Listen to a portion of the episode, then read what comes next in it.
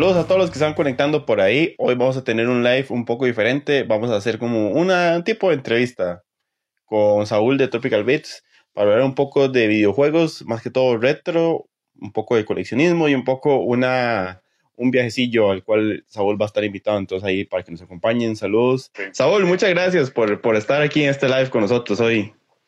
Bueno, Tama, muchas gracias a usted por la invitación, ma, a todos los que están aquí y nos van a escuchar hablar paja un rato, más realmente.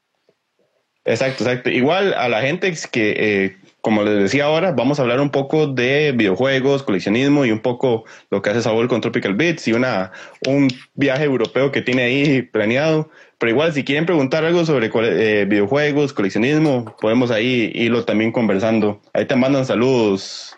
Puño, puño, patada. Puño, puño, patada, ma, Danilo, un compa de Arcades Costa Rica, ma. Muchísimas gracias por unirse, ma, Danilo, a Manuel, también lo vi por ahí, ma. Eh, a Jorgillo de Age of the Wolf, eh, un montón de gente se está uniendo también de, del lado Tropical Beats y ma, muchísimas gracias, qué buen ride. Qué bueno, qué bueno, así que igual que la gente de los dos perfiles esté por aquí.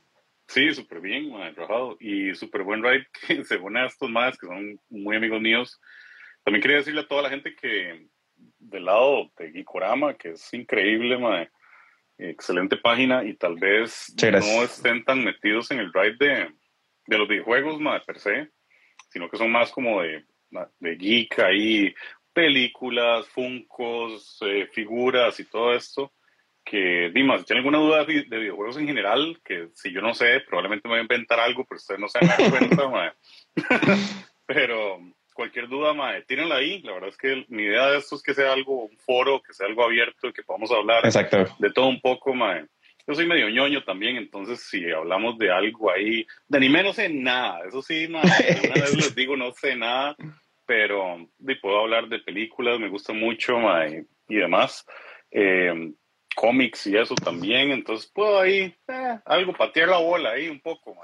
Exacto, exacto, exacto. Ma. Igual nunca, nosotros decimos, nunca nos la dimos de expertos, nunca nos damos de que sabemos, nos sabemos todo. Eh, cuando no sabemos, decimos, o vamos a batear, no sabemos, así que ahí se lo podemos después eh, decir, pero, pero sí, está, está bonito para hablar del lado de videojuegos porque en Gikorama hemos hecho uno que otro especial, pero a veces el videojuego lo dejamos un poquito abandonado y creo como que también nos da como para hablar mucho de videojuegos retro, ¿verdad? Claro, que yo creería que la mayoría de espectadores aquí ya hay gente que trabaja, que fue a votar, que fue a votar ayer ahí a, esa sí, sí, sí. y, creo que es un poco de nostalgia en realidad del tema de los videojuegos. Es muy curioso porque si lo pensamos, nuestros papás no crecieron con los videojuegos, por así decirlo, y nosotros sí, Y eso, aunque parezca mentira, hay un, una cultura implícita, que ya ahora cuando nosotros seamos mayores, eh, vamos a constantemente hacer énfasis a, ah, yo me acuerdo cuando, eh, yo recuerdo haber jugado esto y demás.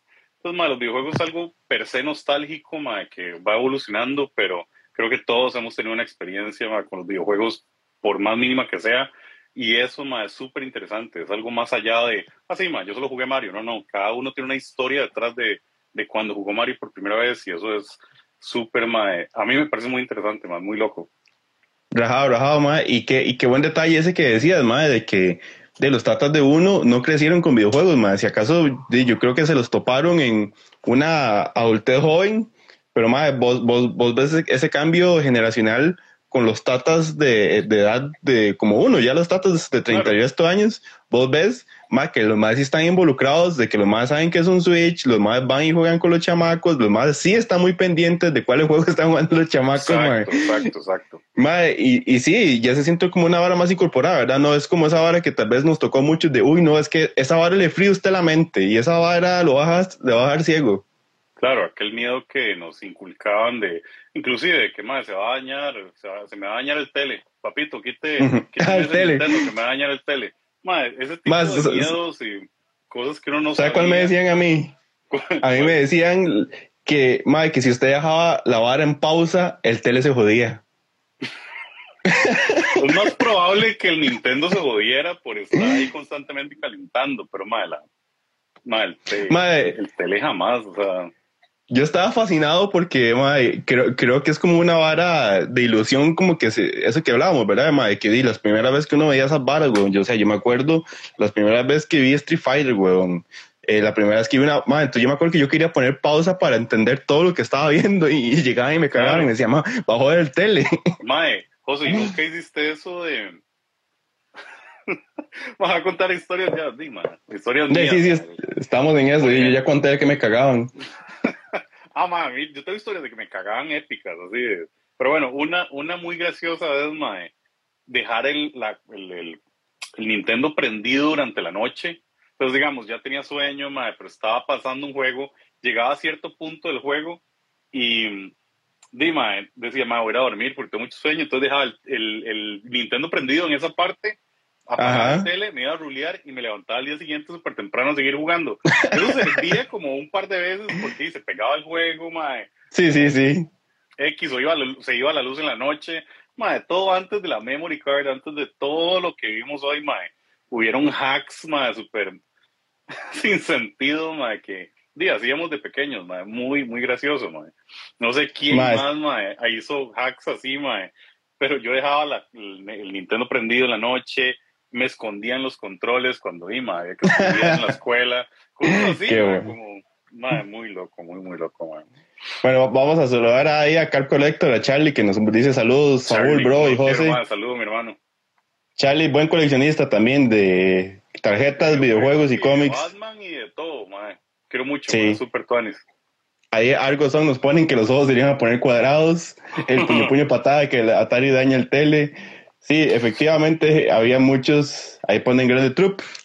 Eh, mae, ¿sabe? Otra, ahora, que decías eso de guardar juegos, una vara que yo, mae, rajado pocas generaciones probablemente lo van a recordar y vos tenés que acordarte los passwords, mae. yo tenía libros llenos de passwords, mae, y sobre todo, el que, con el que más lo recuerdo es con Mega Man X, mae. Claro, mae, los passwords, si, si pensamos en eso, ma, en realidad es una tecnología súper novedosa para la época. O sea, ma, pensar en los passwords es súper interesante cómo codifica su progreso, los, los power-ups que tenías, en fin. Exacto. Codificar eso en su momento, ma, y que usted pudiera apuntar un numerillo y que usted se metiera el número y pudiera continuar es súper ingenioso, súper novedoso. Pero más uno apuntaba los passwords, apuntaba también los toques, digamos, de Mortal Kombat y los toques. Fighter en aquel entonces, Ahora los jóvenes de hoy no saben qué es un toque, mae. Exacto, mae. Los, las fatalities aquí, Scorpion. Ah, mira, es arriba triángulo, ok. Mae, antes no, antes había que estar ahí. Uy, mae, uy, no me sale. Y en esa vara, mae, y uno llegaba a un video y veía un mae que se sabía todos los trucos, mae, que sabía así, que le sacaba todas las fatalities.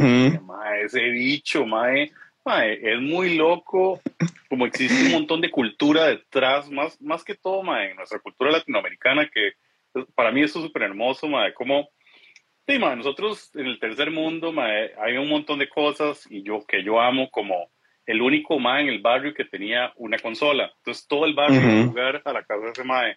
Esa es una de esas. Y también, mae, como teníamos videos, lo que conocíamos como videos donde usted pagaba como 200 colones la hora o 100 pesos la hora, no me acuerdo. Y varios chamacos iban a meter ahí, o los arcades en aquel entonces, pero los arcades se convertían en algo más peligroso, algo más turbio. los, arcades, los arcades eran lugares de perdición. sí, sí, era como los pools. ¿Usted se acuerda de los pools? Ya no existen los pools, mae. Pero los pools de aquella hora que decía, mae, no entran niños ni nada, era una peligrosa, mae. Los pools era una vara, un ambiente muy denso, mae.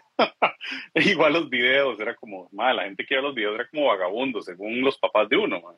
Ajá, mae, pero son cosas que nosotros podemos contar. Probablemente alguien de Estados Unidos o así, tal vez no haya tenido esa experiencia, mae, porque ellos podían rentar, mae. Aquí se dio muy poco lo de rentar. Eh, entonces en otros países de Latinoamérica sí, pero aquí casi no, aquí son muy pocos, son contadas las personas que pudieron rentar un juego, ma, como alquilarlo una semana o algo así. Aquí no, ma, aquí vamos al video y dele y chao. O sea, son muy buenas historias, ma, esos de videos, ma, de terror. Yo tengo una donde me mandaban a misa, ma, de chamaco. estaba, la, estaba la misa, ma, y en la esquina diagonal a la iglesia, ma, estaba un video, ma, y adivine dónde iba Saulito cada vez que le daba. Sí, ma, que la ofrenda. Qué pésima ubicación. Mae, me daban la ofrenda y mae, vaya a misa.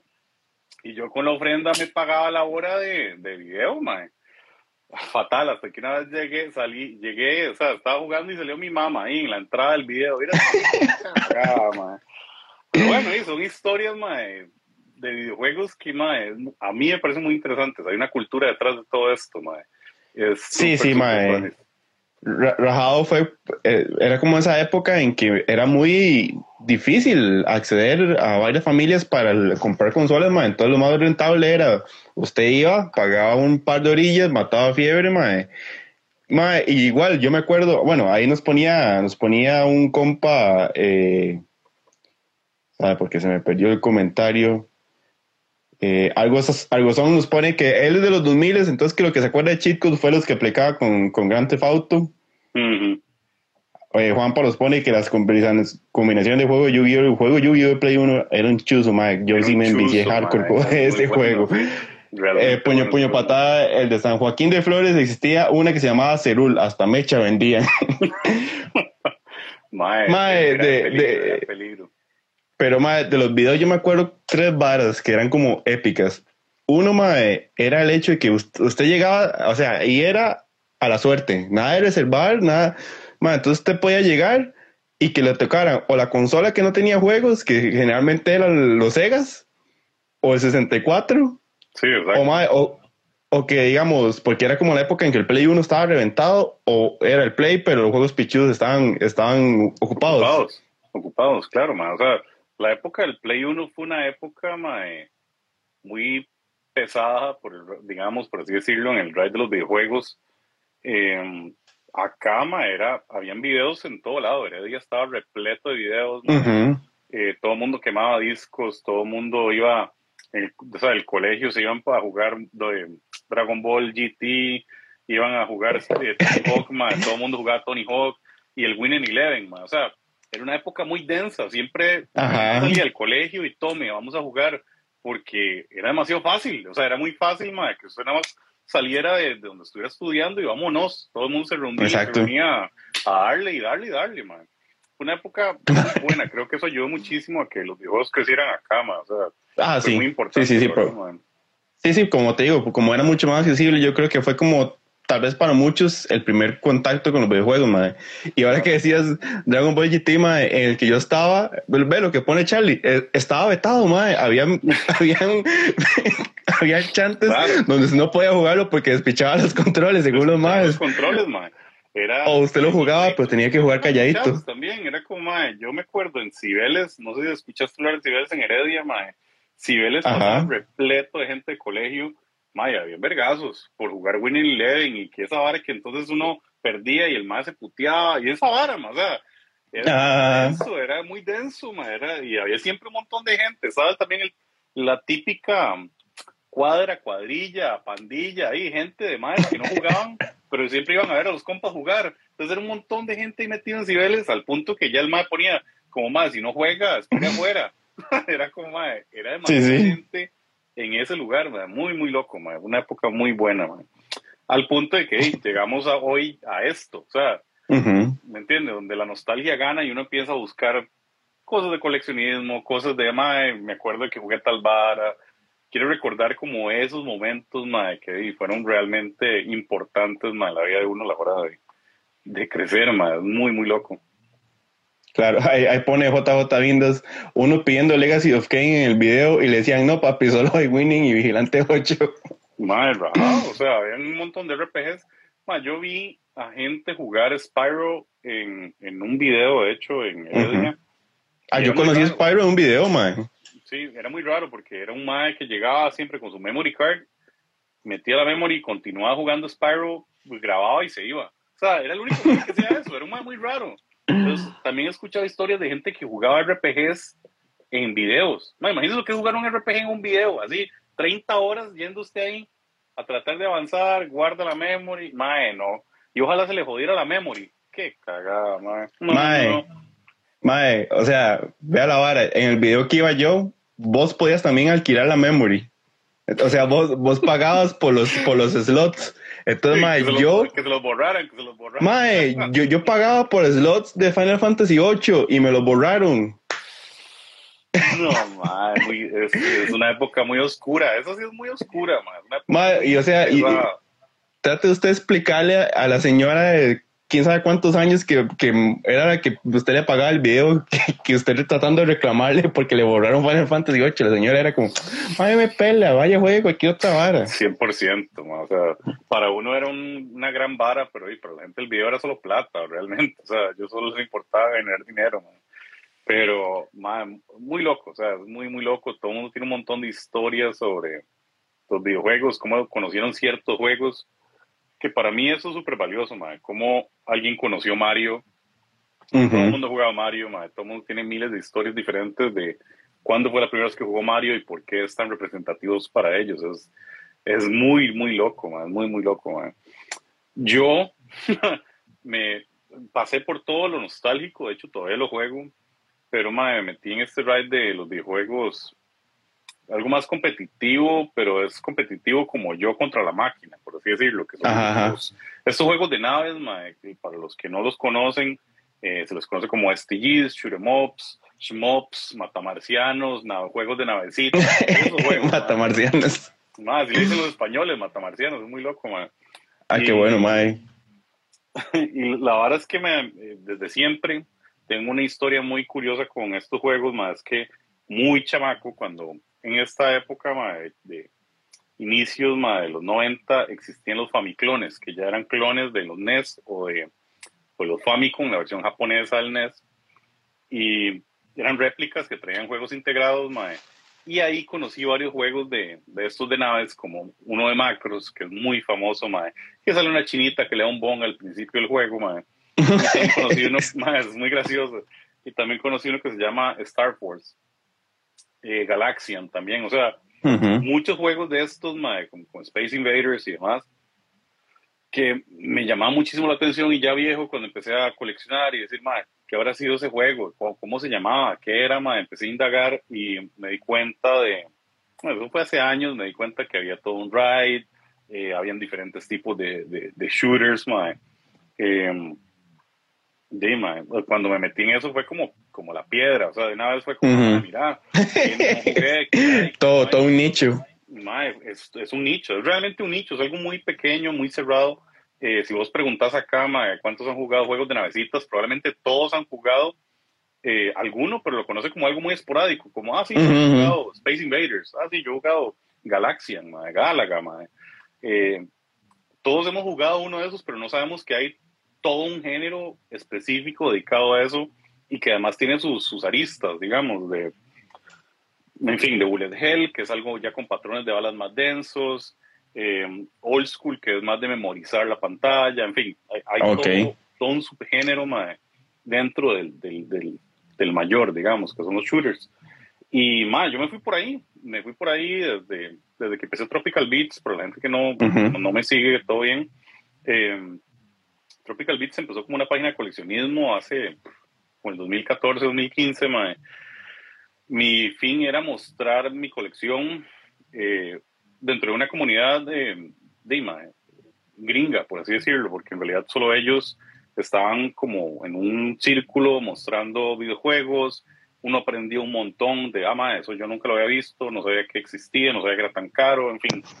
Y me metí ahí, ma, realmente me metí, de hecho varias gente se ha metido, ma, que hablan inglés y demás, porque gracias a esa página de Tropical Beats, fui conociendo coleccionistas, ma, y fui conociendo un montón de gente, gente de, eh, como Alex, que está escribiendo por ahí, eh, conocí gente de, de tiendas, conocí de, de tiendas realmente importantes, coleccionistas muy importantes con piezas realmente únicas.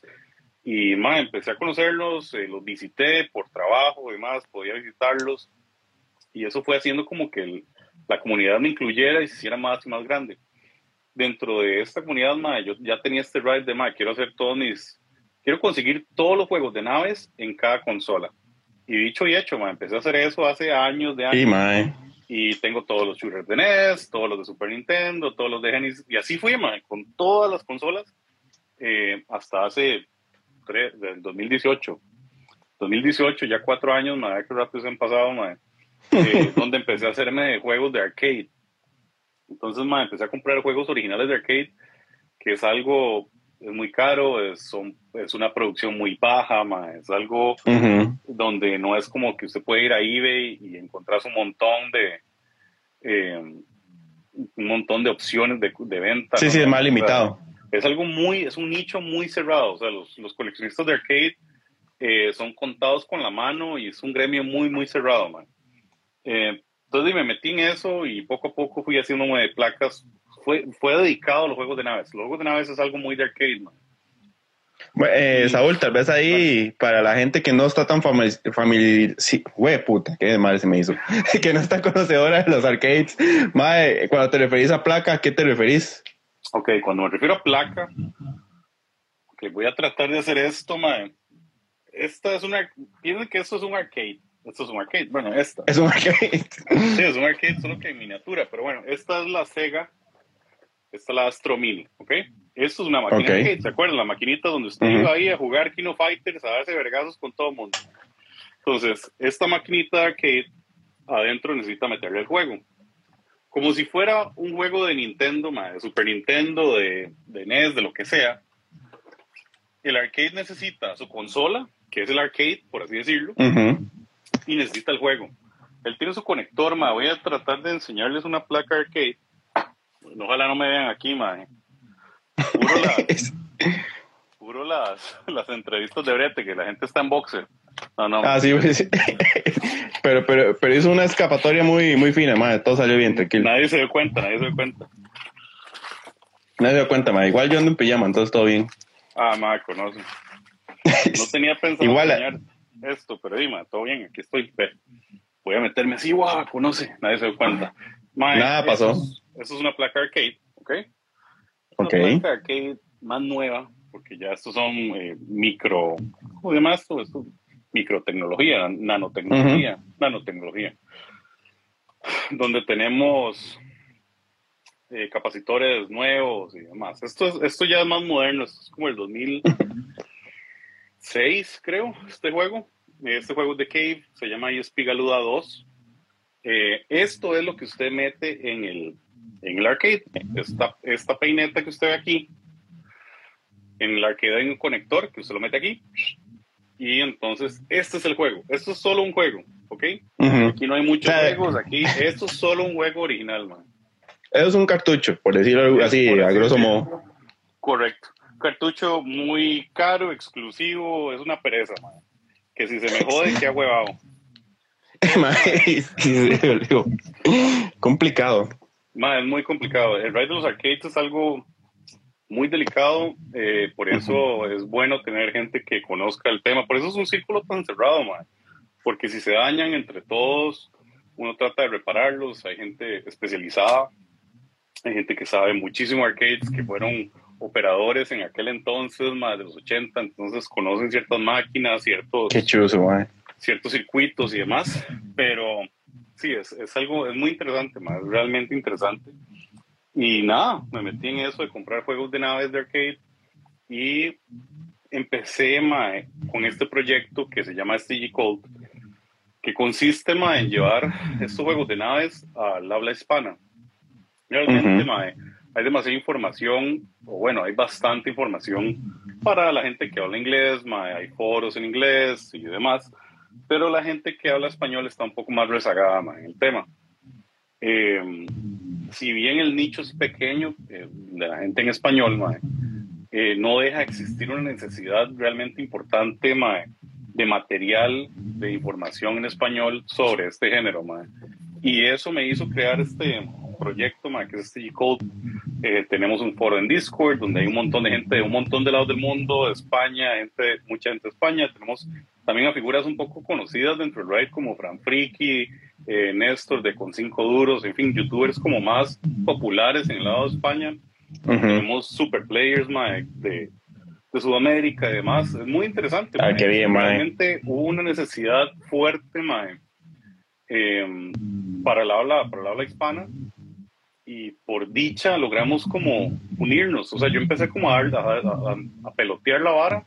Ya había otra gente también que estaba peloteando y ya logramos unirnos y, y ahí estamos, o sea, estamos en constante, en constante eh, comunicación, estamos tratando de hacer eventos, hemos hecho varios eventos donde son en vivo, los hacemos en, eh, streameamos, yo, yo juego desde el arcade, los streameo y, hay varias gente viéndolo, es una locura, o sea, es, es increíble como si ha habido esa, si estaba ese faltante de información y, y, pues de comunidad, man.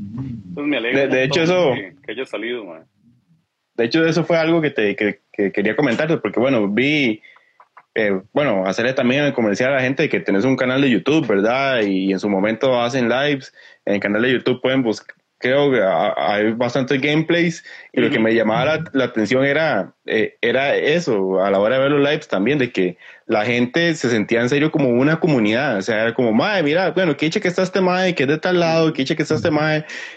Y era eso, ¿verdad? Que vos jugabas estos, ma, estos juegos que son pinche difíciles y yo no sé cómo hacías vos, ma, para estar jugando esta vara y a la vez, ma, ibas como explicando como, bueno, este juego salió en tal año, ma, este, es así, así por esto, ma, este juego tiene, eh, este se separa de los otros juegos, ma, entonces una vara chivísima porque, ma, para mí, para empezar esos juegos a mí me explotan la cabeza porque, ma, en serio no, no, no coincido cómo, cómo los juegan, mae.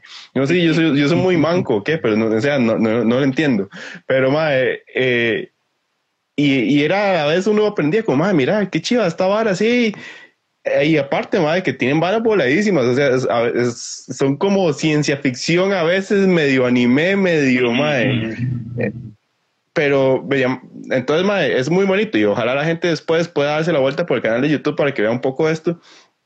Pero, mae, eh, que, que sí es un género como muy particular, ¿verdad? Y qué loco lo que decías vos ahora de que esto, podemos decir que nace desde de, de, Galaga, de Space, Invaders. Sí, exacto, The Space Invaders, Fue el primer shooter de pantalla fija, se llama, que es tener la pantalla fija y los maes se mantienen en la pantalla y vos le vas disparando y va cambiando la estrategia, pero fue el primer como shoot em up de pantalla fija y luego el primer shoot em up de scroll donde la pantalla se mueve hacia abajo fue uno que se llama Sevius. No sé si lo has visto, Sevius.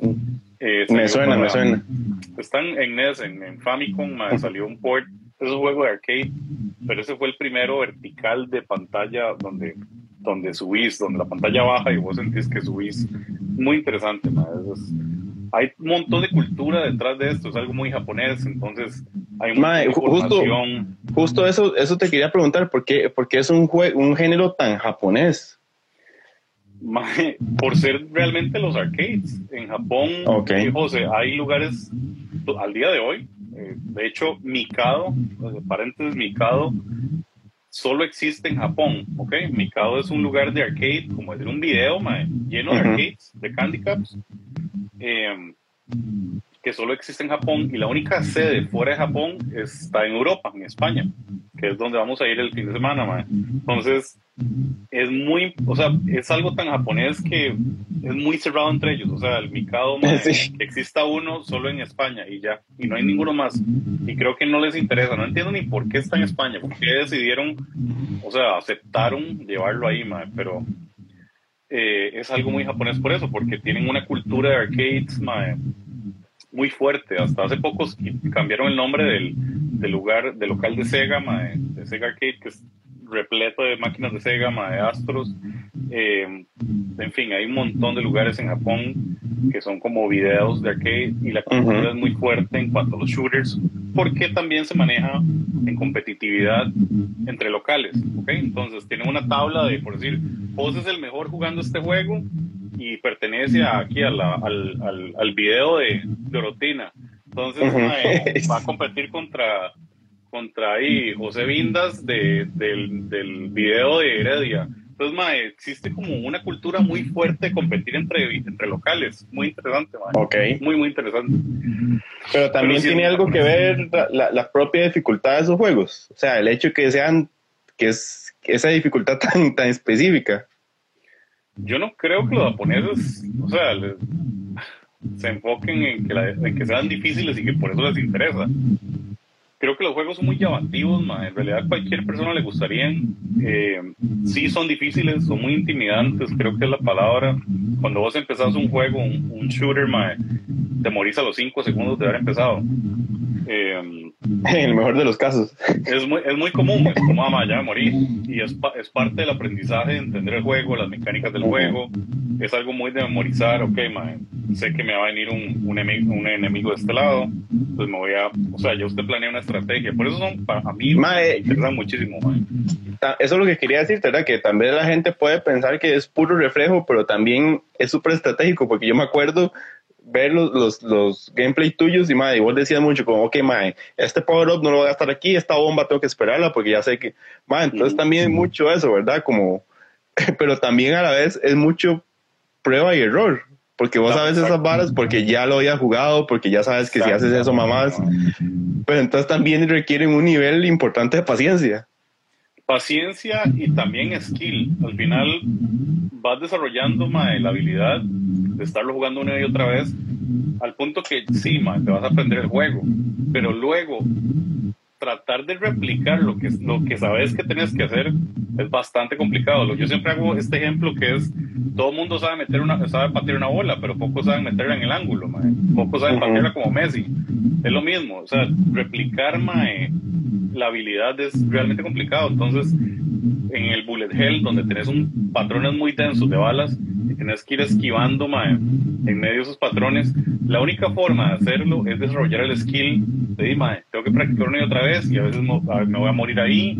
Aunque yo sepa lo que tengo que hacer, lograrlo es, complicado, no es tan simple. Mae. Entonces, porque mucha gente me dice, ah, madre, pero usted sabe el juego de memoria.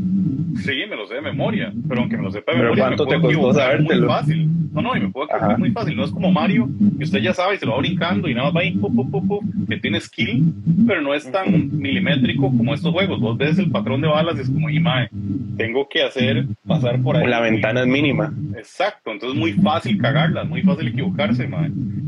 Es, lo que uno, uno desarrolla, digamos, el skill de, del juego, man. ¿El bullet hell venía a representar la, la, dificultad o, o, la clase más difícil o hay algo todavía más malévolo detrás? Yo no creo que Bullet Hell sea como categoría difícil, digamos, porque en realidad los shooters siempre hay juegos difíciles en cualquier género. Man. El Bullet Hell es solo un, tipo de, de, shooters donde tenés un montón de balas en pantalla, ¿ok? Tienes que tratar de esquivar todas esas balas. Pero más hay juegos inclusive viejos o, más viejos como R-Type, por ejemplo, que es un juego súper difícil, aunque más de mucha memorización, eh, muchísima estrategia, además, cómo voy a abarcar ciertas secciones del juego en donde, más tal vez tiene un rayo aquí, y, en fin, es algo muy difícil, muy tedioso, madre. Todavía uh Hell, puedes, el skill que desarrollas, puedes aplicarlo, más en, en aplicar ahí, ¿me entiendes? un par de, de, maromas que le salen a uno y, puta, me salió, pero, mae, Hardtype no, Hardtype es como, si usted se mete donde no debía, mamó, o sea, mamó, no hay quite. bueno, hablemos un poco de eso tal vez, Saúl. Entonces, ¿cuáles son esos tipos que hay aparte de este que acabas de, nombrar? Ok, los, están los juegos de pantalla fija, como ya, ya mencioné, que son estos de, Space Invaders, de Galaxian, Galaga, eh, Mility. También hay los Twin Stick Shooters, que son estos donde Ahora se usan mucho los dos análogos, entonces mueves al personaje con un análogo y disparas con el otro la dirección donde quieres. Ah, ok. En 360 grados. Son muy chidas, man. Entonces, no sé si te acordás de las pantallas de Contra, man. y el cerebro, pero partiéndose. ¿Te acordás de Contra 3, man? Las pantallas viendo desde arriba. Las odiaba. Se podía llamar un twin stick shooter. Son súper complicadas porque entonces hay que estar disparando para todo lado. Eh, esos son unos, hay unos que se llaman rail shooters, que son como Star Fox, y estos juegos como en tercera persona que ve la nave, pero yendo hacia, hacia, hacia adentro, como Space Harrier y este montón de juegos encima en profundidad.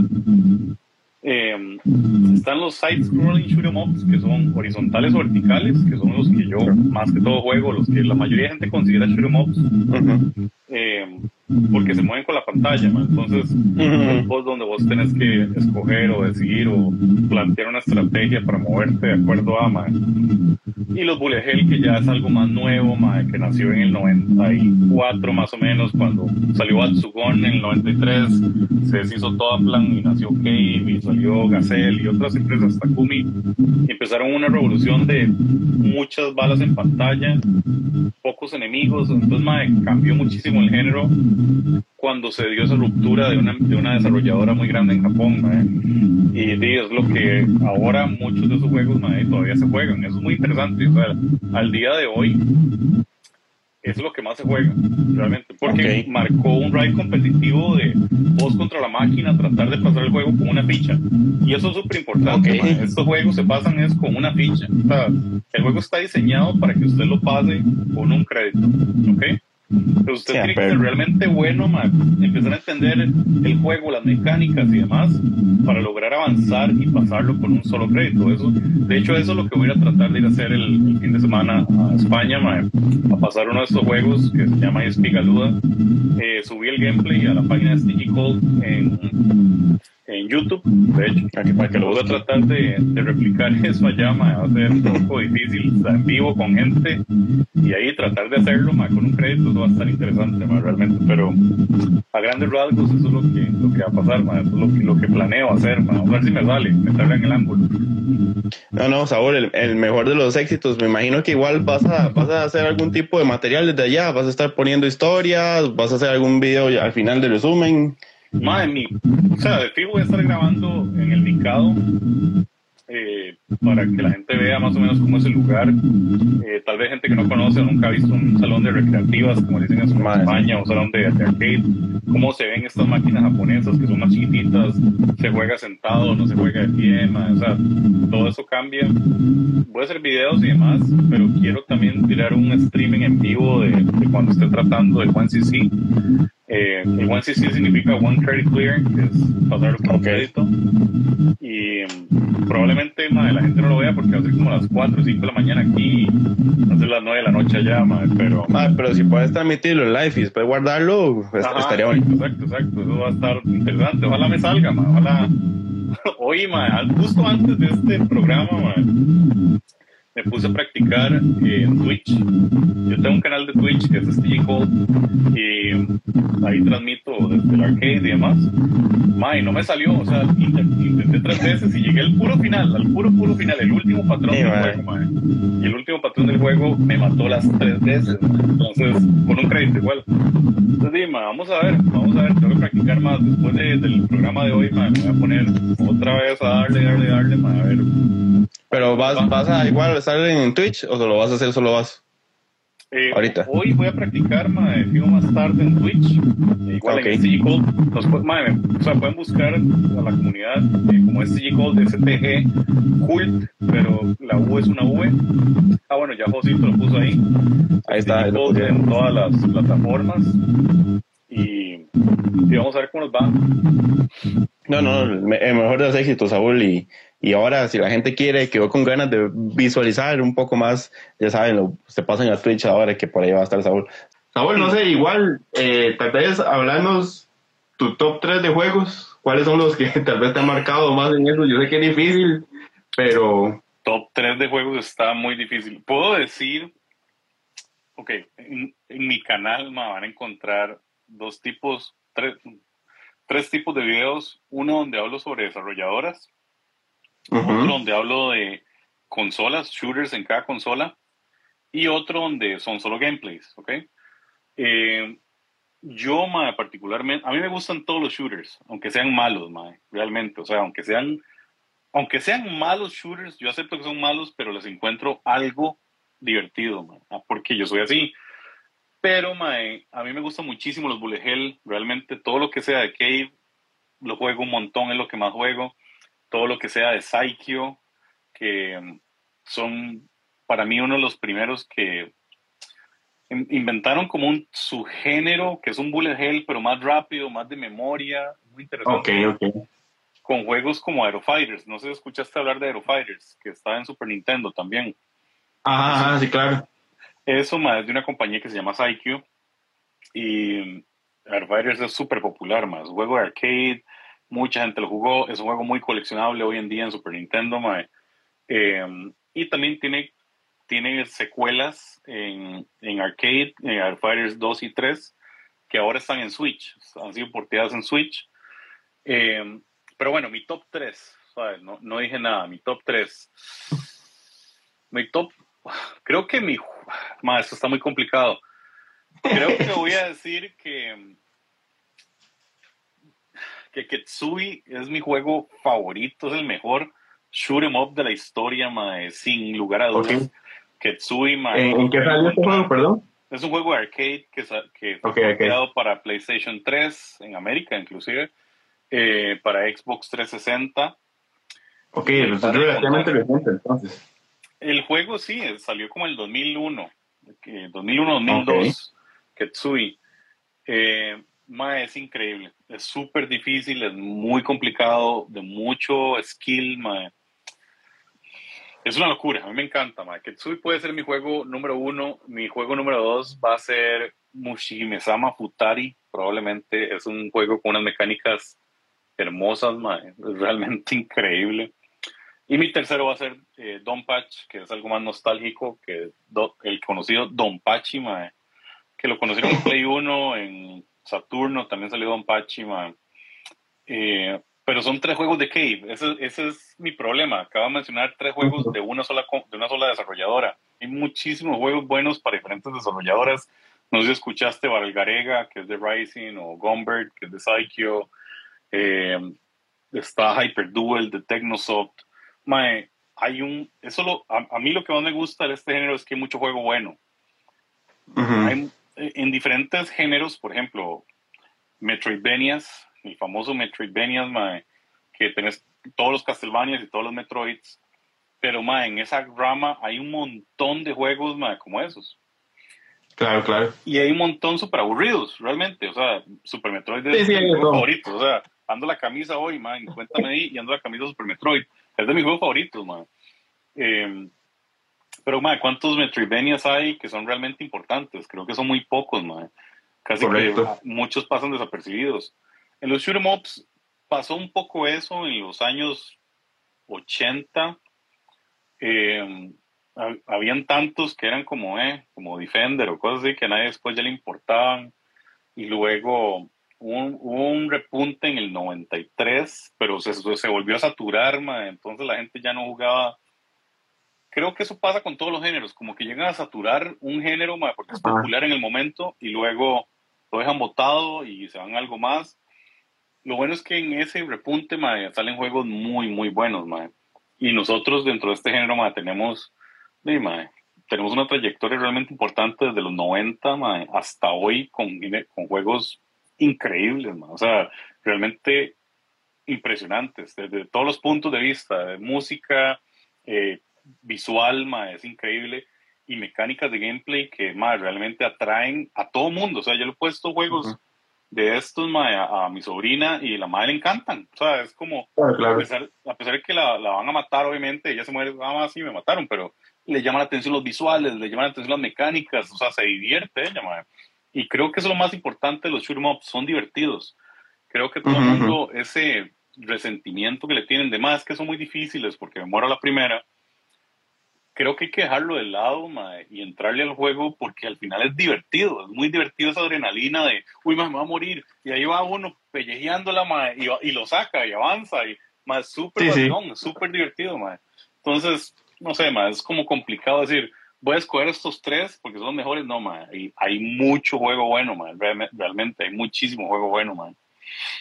Sí, sí, man. solo ahí por la, por la pregunta asesina, pero tenía que hacerla. No, no, todo, todo. Madre, pero sí, es una cosa súper cierta de que, o sea, es una estética súper llamativa, vos lo ves, y, o sea, madre, por eso yo, yo me enviajé con esos gameplays tuyos, madre, porque, o sea, en serio, son súper o sea, la estética, el estilo, hasta como las historias que te plantean todo, y la música súper pompeada, eh, son chivísimas. Saúl, nosotros hablamos, cuando, pensamos en hacer este live, lo, lo, planteamos también como un poco de coleccionismo. Creo, creo que tal vez podemos hablar un poco más de coleccionismo, probablemente un live pues, cuando ya vos volvás para ver coleccionismo eh, más enteramente en videojuegos, pero algo que sí quería preguntarte por ese lado es, por ser un nicho tan pequeño y por ser un nicho tan específico, me imagino que eso hace que las piezas coleccionables sean todavía más caras, ¿no? Sí, ma, es algo, es algo muy complicado coleccionar shoot 'em ups desde siempre, o sea, no es algo, no es algo de ahora con el COVID y todo esto que los precios están por las nubes, pero realmente desde siempre coleccionar shoot 'em ups ha sido pesado eh, por lo mismo, porque es un nicho desde siempre, la producción de estos juegos siempre es baja y hace que los coleccionistas que quieren ir por un full set o quieren buscar los juegos más cotizados, siempre busquen estos juegos solo por coleccionismo, no por jugar, sino por tenerlo. Entonces se vuelve una competencia entre coleccionistas, entre gente que quiere jugar. Eh, es muy complicado y eso hace que los precios se eleven. Eh, la gente que... Hay algo, a mí algo que a mí me gusta muchísimo, más yo soy más jugador que coleccionista de siempre, aunque la gente diga que no, la gente cree que yo agarro el juego, lo pongo ahí y nunca más juego, man, en realidad no. Pero eh, coleccionar mae, no necesariamente va de la mano con jugar. Hay un montón de jugadores increíbles, super players, que no, que no tienen nada, o sea, no, no coleccionan, no tienen ninguna, ninguno de estos juegos. Eh, como te digo, hay gente que solo tiene el juego y nunca lo ha jugado y nunca lo ha pasado y no le importa a nadie. Entonces, mae, es muy caro. Coleccionar shoot 'em ups es muy caro, coleccionar en general es muy caro. Sin embargo, sin embargo, mae, lo que yo aprecio de esto es que al ser tan nicho, también un montón de juegos baratos que la gente no ha descubierto. Entonces hay ciertos juegos que todavía se pueden comprar eh, si usted quisiera como en serio tenerlos.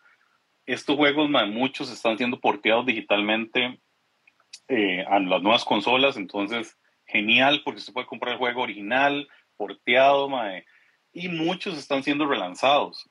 Eso hace que la gente que quiere empezar a coleccionar, la gente más nueva que quiere decir, mae, quiero hacerme estos juegos, pero mae, no quiero gastar 3 mil dólares en una placa arcade, mae, con toda la razón, nadie lo quiere hacer, mae. Entonces, ¿qué pasa? Hoy en día sacan eh, reissues para Switch, mae, además que todo, están saliendo un montón de juegos de, de Cave, por ejemplo, que es algo muy cotizado, mae. Eh, por ejemplo, Mushihime-sama acaba de salir en edición física por Limited Run Games y costó 30 dólares, mae.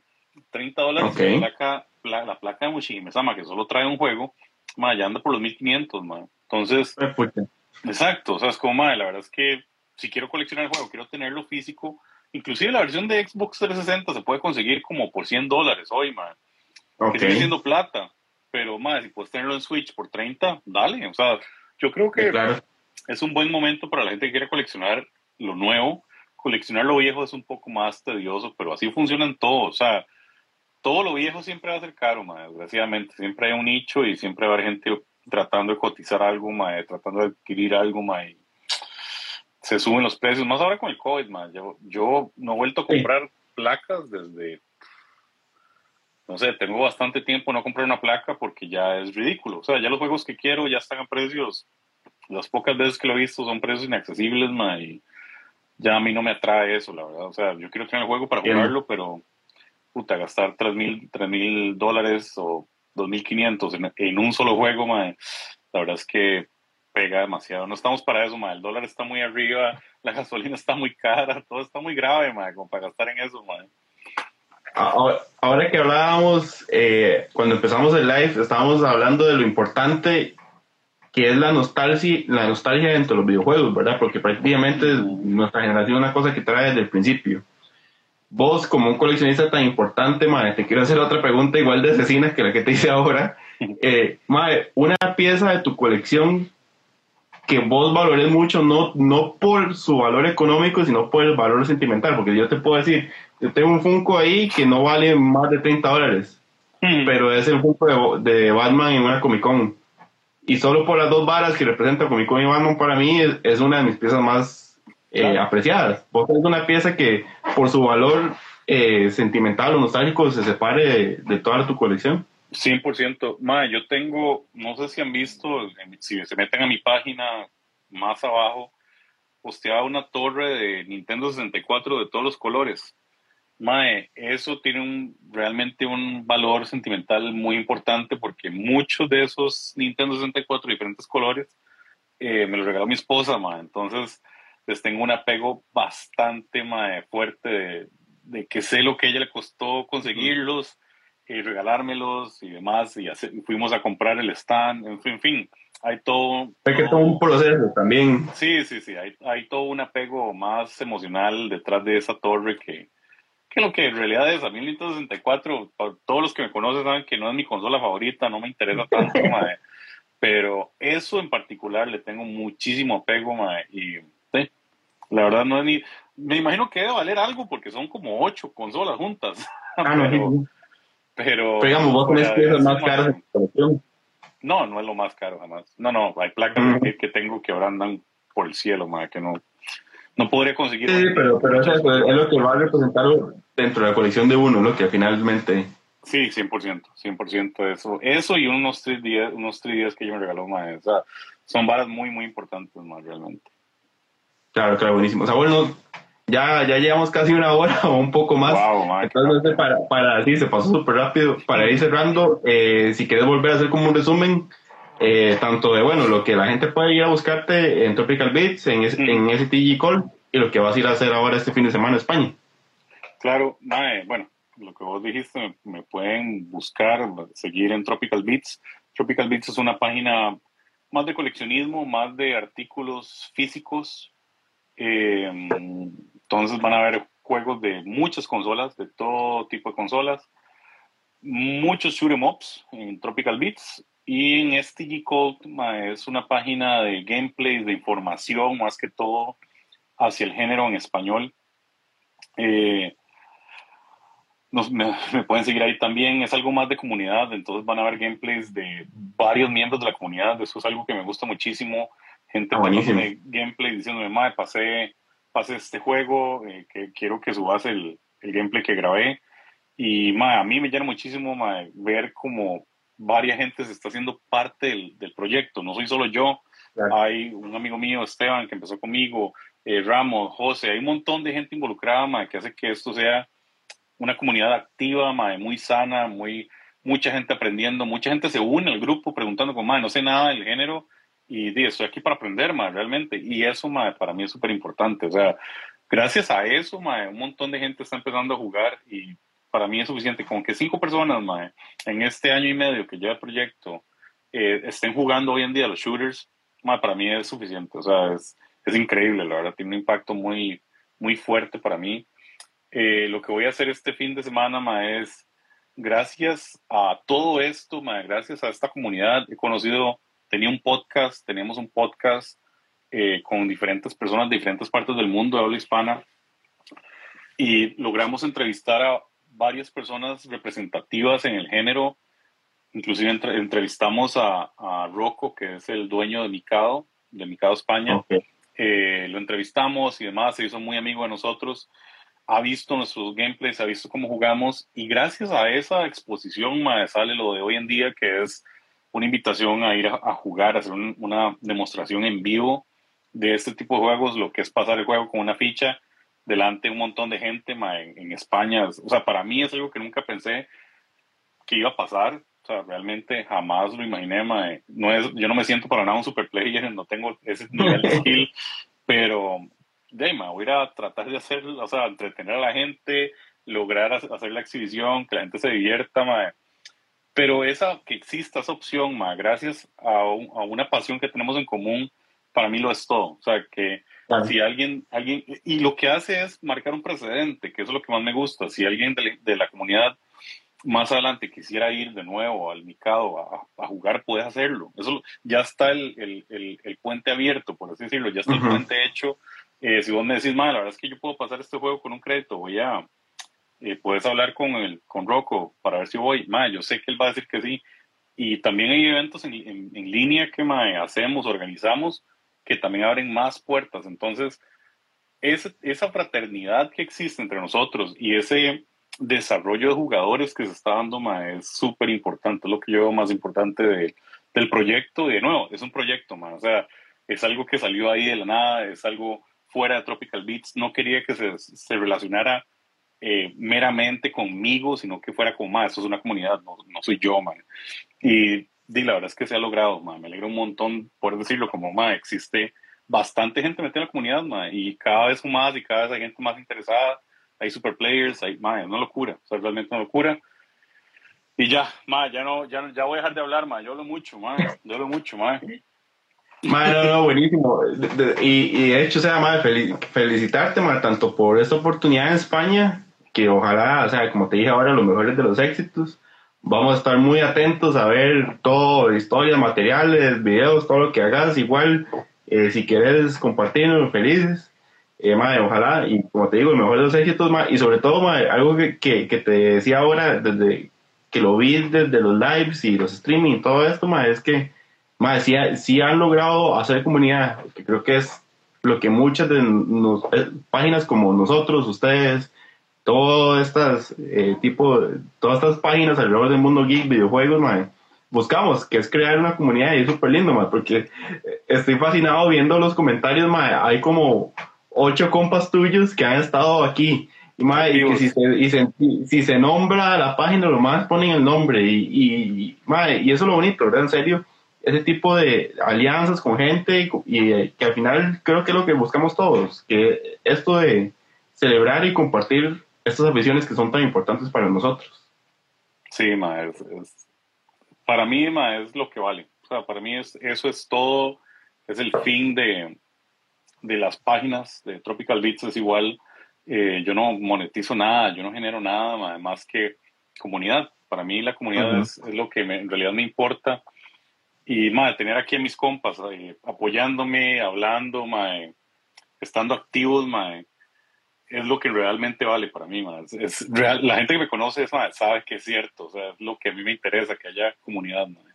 Y de nuevo, espacios como este es es lo que me hace seguir, en realidad, ma. O sea, tenerte a vos, ma, que me apoyas, ma, esos son varas para mí invaluables, ma. Es como poder contar con el apoyo tuyo, de Yume, de otros, de otros, de Retro House, de, de Andresillo, que acaba de unirse aquí, ma, de varias gente, ma, realmente es, es lo que para mí es importante. O sea, lo es todo y, ma, te lo agradezco de nuevo, ma. O sea, la invitación, el espacio, ma, eh, lo agradezco un montón, ma, realmente.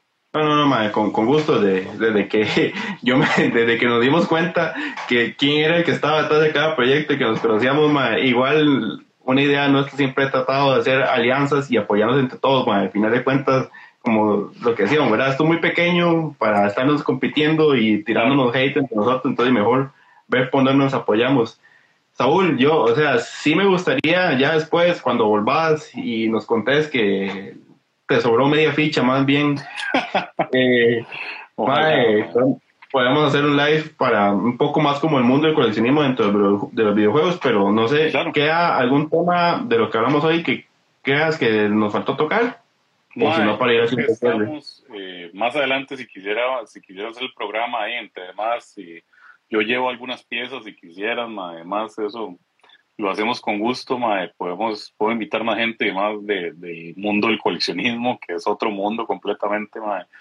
Pero claro, o sea, definitivamente, con, mae, lo que ocupes relacionado a videojuegos, avísame y yo con gusto te ayudo, mae, lo que, lo que ocupes, definitivamente, mae. Gracias, Saúl, igualmente. Entonces, creo que podemos cerrar. podemos cerrar.